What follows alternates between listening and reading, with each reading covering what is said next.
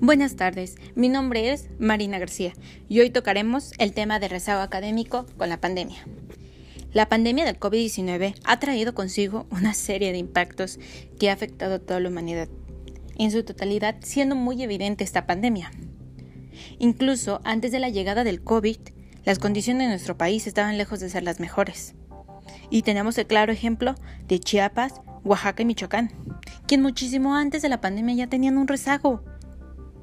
Ahora muy bien, la pandemia se encuentra con el 30.8 millones de personas con rezago académico.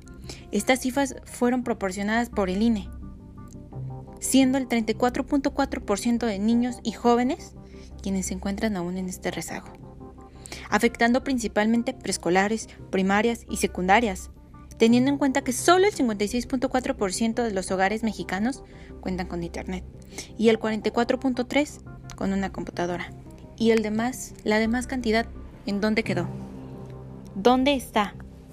Debemos tener en cuenta que con esta pandemia se ha vuelto una problemática social de primer nivel, que se les va a dificultar los conocimientos que debieron de haber adquirido, las habilidades, las matemáticas, español, la lengua materna.